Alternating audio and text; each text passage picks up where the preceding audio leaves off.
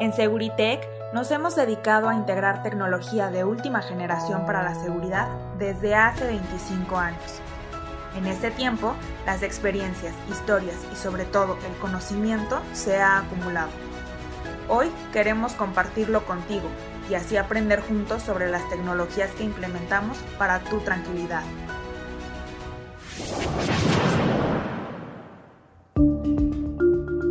Hola amigos de Seguritech, nos encontramos aquí para un capítulo más de nuestro podcast.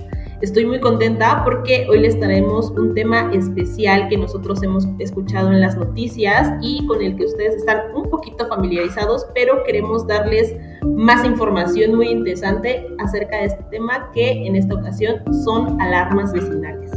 En esta ocasión, nuestra experta es Yanderi Rivera, quien es gerente de unidad de negocio en Hidalgo.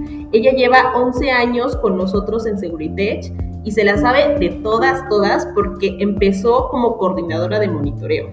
Ella literalmente se encargaba de atender con el cliente el programa de alarmas vecinales. Ahí aprendió la parte del sistema, del soporte técnico, todo el trato con mi cliente y pues fue escalando, como pasa en esta empresa. Y ya que se pasó a Iztacalco, pues llevaba toda la parte de monitoreo. Eh, las personas a su cargo instalaban y atendían las alarmas y siguió dando soporte técnico y el monitoreo como tal.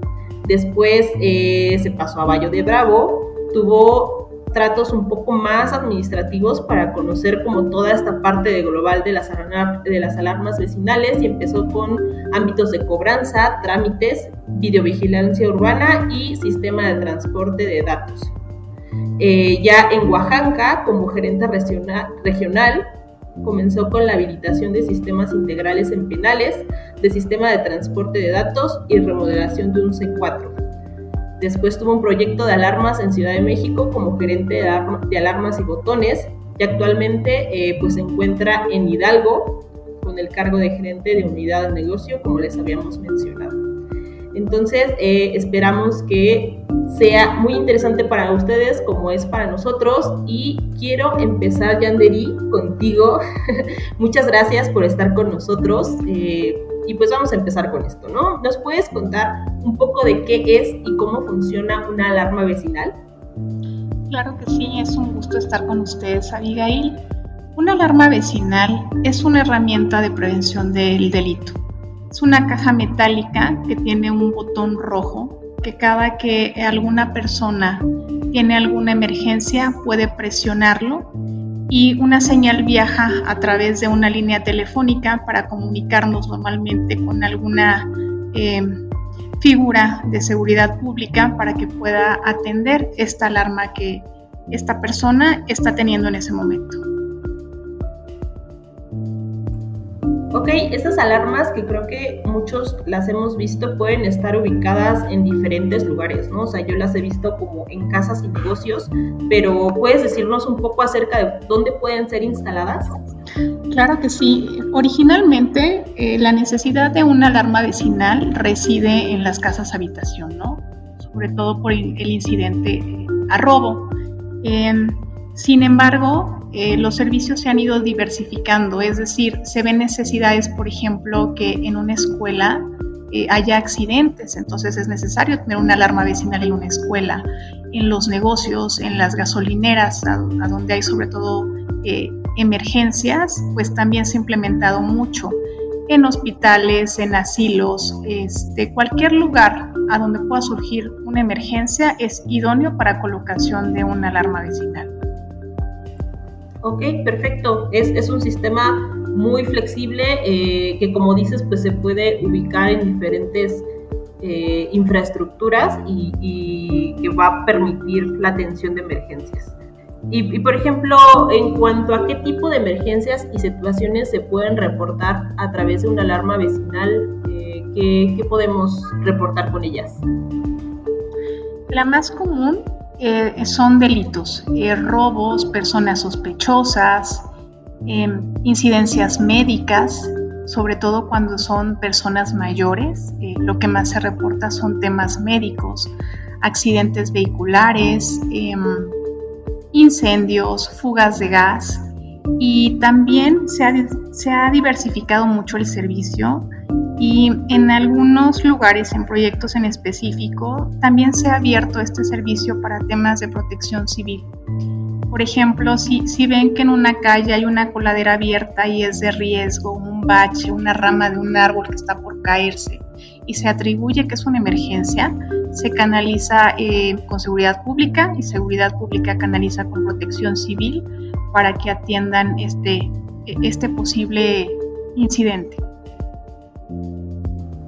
Ok, entonces estamos hablando de que los centros de emergencia tienen la capacidad de canalizar el tipo de situación que se está reportando, ¿no? O sea, no solo son emergencias delictivas o emergencias médicas, si tienes algún otro tipo de, problema o situación, este, pues vas a recibir ayuda a través de las alarmas vecinales, ¿no?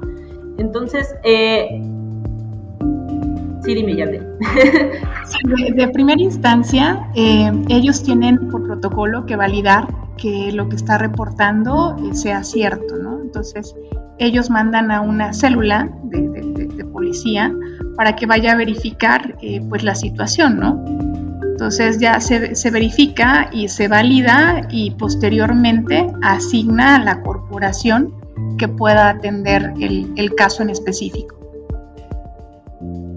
Ok, perfecto. Entonces siempre existe un protocolo eh, de seguridad, ¿no? Por, por, así decirlo. Inclusive creo que por ahí eh, yo sé que existe una palabra clave para saber que la persona que está, que está reportando la emergencia pues es realmente la propietaria de la alarma o, o, que realmente está en una situación, ¿no? Y no algunos, o algún otro aspecto. ¿Nos puedes contar un poquito estos protocolos? Claro que sí, tenemos dos supuestos en la operación. El primero corresponde a la palabra clave y el segundo corresponde a ejecutar o más bien emplear una palabra clave y una palabra de amago. Cuando, cuando existe una detonación de emergencia, lo que hace, eh, no sé, personal del 911 de seguridad pública es llamar a la persona que está teniendo esa emergencia porque en el sistema podemos visualizar todos los datos de esa persona. Nombre, dirección, teléfono, si hay algún tipo de tema médico que, hay que atender en específico. Entonces, llaman y preguntan cuál es tu emergencia.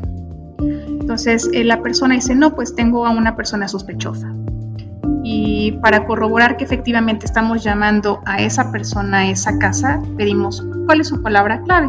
Entonces con la palabra clave podemos eh, detectar que, es, que es verídica, ¿no? que se está haciendo un alertamiento verídico. Para el caso de la palabra de amago, cuando se utiliza la palabra de amago es para detonar que algo está mal. Por ejemplo, si seguridad pública llama y tenemos el supuesto de que en una casa se metió alguien a robar y él es el que contesta el teléfono cuando, cuando se detona la alarma y, y, el, y el monitorista le dice, ¿me puede proporcionar su palabra clave? Y la palabra clave era verde y él dijo azul marino. Por protocolo seguridad pública tiene la obligación de mandar a una unidad a que verifique el domicilio porque el, el, que está llamando le está indicando que algo está totalmente mal porque no corresponde a la palabra de amago que él dio. Y hay muchos casos en que eh, de manera accidental los niños por, por jugar activan la, la, alarma vecinal. Entonces cuando, cuando se llama por teléfono para hacer la validación, eh, pues ya se habla y dice, no, pues es una, fue una, una activación accidental es cuando piden también la palabra clave, se dice la palabra clave correcta y no pasa nada, ya no se manda a validación a la, célula de seguridad pública para que valide que todo está bien en el lugar. Esos son, son los, dos protocolos que se siguen, este, pero siempre, siempre cuando no hay palabra clave correcta o palabra de amago correcta, Seguridad Pública tiene la obligación de mandar una célula a que valide que todo está bien en la ubicación. Sí, claro, pues son situaciones delicadas y antes que nada está la seguridad del ciudadano, ¿no? Entonces, bien importante pues tener estos filtros para saber si realmente está pasando algo y si no, pues como dices, enviar eh, a los elementos de seguridad, ¿no? Entonces, estas alarmas eh, se puede decir que hacen que las autoridades trabajen en conjunto con los ciudadanos ¿Cómo, ¿Cómo se logra eso? O sea, esta retroalimentación entre, entre ambas entidades.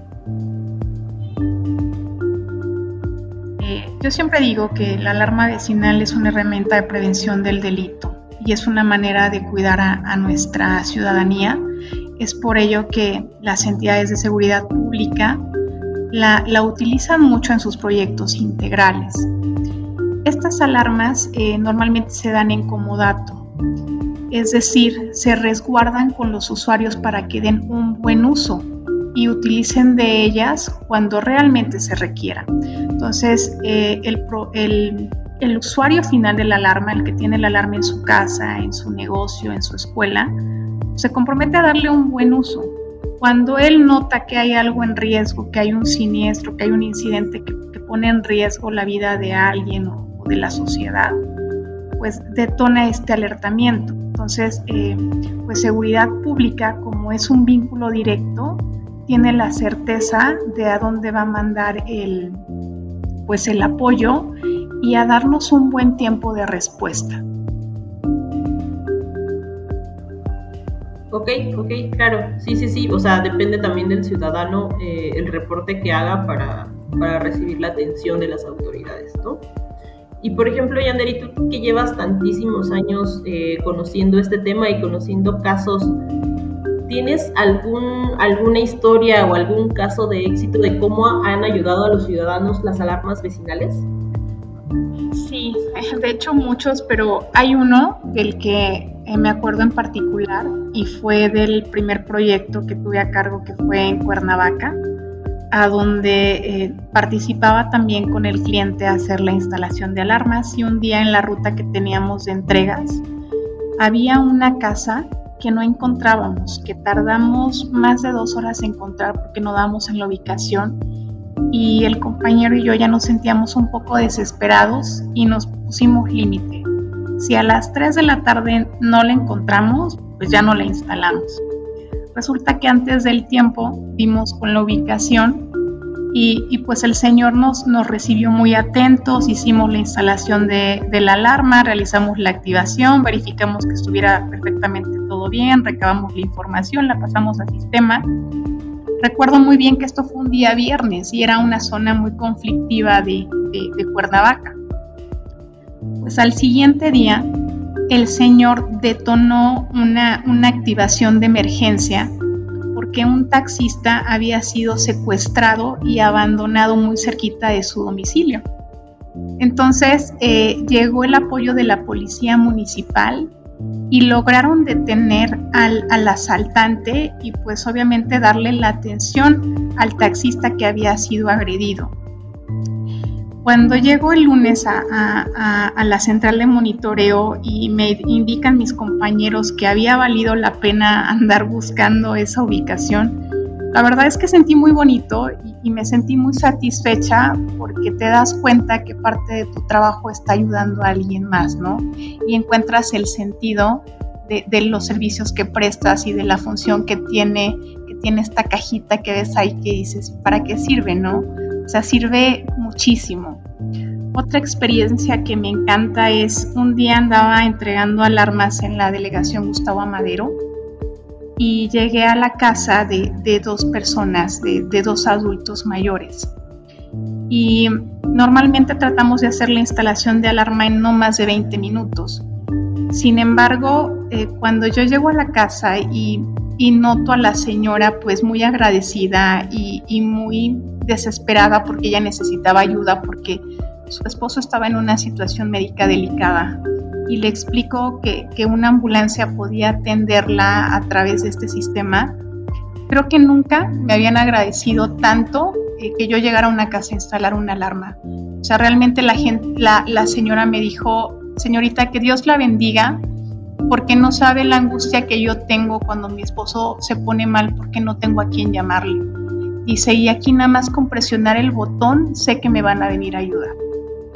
Este, y pues bueno, entre otras ha habido apoyos de personas sospechosas, de, servicios médicos que se piden por choques, por incendios, por fugas de gas. pero las que me han marcado mucho son esas dos, la verídica de Cuernavaca y el agradecimiento de, esta señora mayor en, la Gustavo Madero en la Ciudad de México. Claro, es cuando sabes que, todo lo que estás haciendo y el esfuerzo que estás implementando vale la pena. Qué, bonito, la verdad. No sé, me da mucha emoción conocer estas historias. Y bueno, tenemos, ya hablamos un poco de las alarmas vecinales, pero también me gustaría saber qué ventajas tienen o, una, una comparativa con otros sistemas de alertamiento que existen. La comparativa más común que se hacen es con el 911 Abigail. Y, y mucha gente cuando desconoce de, de, este servicio te dice, pues, pues puedo marcar al 911, ¿no? Pero hay mucha gente en casa, sobre todo la gente mayor, que, tiene algún padecimiento médico a donde se le olvidan las cosas o por el nervio de la situación se entorpece y no tiene la capacidad de hacer una llamada. Y cuando hacemos una llamada al 911, eh, eh, nos enfrentamos a que podemos tener la suerte de que nos atiendan en segundos, podemos estar en tiempo de espera cinco minutos o más. Además de que si existe la desesperación o pasa algo, el usuario puede colgar y el 911 no sabe quién se comunicó con él o a quién hay que mandarle la atención. La ventaja de una alarma vecinal es que los datos del usuario están precargados en un sistema de atención de alarmas. Entonces, si yo tengo una activación y no logro contactarme con el usuario, por protocolo tengo que mandarle el servicio al domicilio que está en, en ese sistema. Tenemos, por ejemplo, también una tecnología similar, que es una alarma que está en los postes de videovigilancia, que también es muy buena, pero no está personalizado. Tenemos los datos de, dónde, de dónde está la ubicación, de qué delegación es. Con las cámaras podemos ubicar si, si alguien lo está detonando, pero no sabemos qué persona es ni qué le está pasando ni nos podemos asegurar que cuando mandemos el apoyo de seguridad pública la persona todavía esté en el lugar. Entonces, la ventaja más grande que tiene la alarma, la alarma vecinal es, es esa, es, es, esa carga de datos que tenemos ya precargada que aseguran que la atención va a ir a una persona en específica y que no hay, que no hay, que no hay error alguno en, en canalizar la atención. Sí, sí, teniendo un primer contacto, ustedes ya cuentan con los datos suficientes para saber a dónde dirigirse. Y bueno, eh, Seguritech eh, es pionero en la creación de alarmas vecinales, ¿no? O sea, toda la tecnología corre por, por, nuestra cuenta. ¿Puedes contarnos un poco acerca de cómo empezamos con este proyecto y hacia dónde vamos en cuestión de alarmas vecinales? Pues mira, desafortunadamente a mí no me tocó eso, este, pero sí te puedo decir que Seguritech lleva 25 años y Seguritech se inició con las alarmas vecinales y es uno de nuestros productos favoritos y consentidos y que la mayoría de los proyectos integrales tenemos alarmas vecinales y surge por la necesidad en casa habitación. Eh, ahora se ha diversificado, los gobiernos han visto resultados en, esta tecnología y pues se han estado implementando. Eh, pero llevamos muchísimos años y te puedo asegurar que somos la única empresa que tiene la cantidad de alarmas colocadas en, los gobiernos. O sea, sí puede haber otro tipo de alarmas, pero en temas más eh, casa-habitación, a donde la atención de ellas está, está triangulada, es decir, no llega directamente con seguridad pública, llega a, una estación de monitoreo privada donde canalizan posteriormente tu emergencia con un área de seguridad pública. Seguritech, con los proyectos integrales que tenemos, que todas estas atenciones van directamente con seguridad pública y seguridad pública detona, detona a sus células para que atiendan. Em, Además, nos hemos adaptado a las necesidades del cliente porque nos hemos encontrado, por ejemplo, en proyectos a donde se tienen que instalar alarmas en todas las escuelas de un estado X y resulta que la escuela está en un pueblito que está muy alejado y que no hay comunicación vía telefónica, que es lo que necesitamos con una alarma normal. Entonces se ha hecho la implementación de alarmas inalámbricas que funcionan con un chip telefónico precargado. Eh, y bueno, eh, adicional se han hecho otras modificaciones con, nuevas actualizaciones de alarmas este, inalámbricas. Cada vez hemos apoyado más con la parte del soporte técnico al cliente, hemos implementado nuevos servicios de mantenimiento preventivos. Eh, ustedes incluso nos han apoyado también con tutoriales para indicar qué son, cómo funcionan, cómo instalarlas, cómo llenar los datos en sistema realmente hemos ampliado muchísimo la serie de servicios que hemos dado con alarmas vecinales. Y la versatilidad y la visión como empresa creo que aquí se ve muy claro, o sea, no nos casamos ya solo con lo que ya tenemos, ¿no? Sino buscamos adaptar la tecnología para llegar a, pues, a todos los rincones, ¿no? Como nos. Entonces, pues ya casi vamos terminando, Yanderi. Entonces, a modo de conclusión, eh, me gustaría saber si te quedaste ahí con algo, algo que nos quisieras contar, algo interesante o algo que no hayamos mencionado o simplemente pues un resumen de, lo que ya dijimos para despedirnos de, nuestros internautas. Eh, pues eh, las alarmas vecinales es, es una tecnología muy noble a veces eh, la gente muy joven la ve como obsoleta, eh, porque incluso eh, pues las líneas telefónicas en muchos domicilios ya no se utilizan. Ya casi todo el mundo utilizamos las aplicaciones, los teléfonos celulares. Sin embargo, todavía tenemos a gente mayor que necesita de cosas más prácticas, de cosas más sencillas. Y um, la alarma vecinal de verdad que es una excelente herramienta para tener un vínculo directo con seguridad pública. Eh, no, no, mucha gente tiene conocimiento de, los protocolos de atención, pero de verdad si, si supieran toda la bondad que tiene esta herramienta, todos quisieran tener una alarma vecinal en su casa. Y de mi parte eso sería todo, Abigail, y agradezco enormemente esta oportunidad que me están dando para compartir un poquito de lo que sé. Te agradecemos muchísimo a ti, Yanderi, por tu disposición eh, y por tu tiempo, por acompañarnos hoy y pues darnos un poquito más de conocimiento acerca de este sistema que, como dices, no todos conocen, pero que funciona, ¿no? Por eso se ha mantenido durante tantos años. Entonces, espero que nos veamos pronto, tanto por aquí en el podcast como, como ahí en el trabajo y en la vida real. Y pues te reitero que te agradezco mucho tu tiempo. Muchísimas gracias a ustedes, es, un gusto estar con ustedes. Muchas gracias, pues esto fue todo. Muchas gracias también a ustedes por escucharnos. No olviden seguirnos en nuestras redes sociales. Estamos como Grupo Seguritech y Seguritech en Instagram, Twitter, Facebook y LinkedIn. Un saludo y que tengan un buen día. Seguritech, innovando para tu tranquilidad.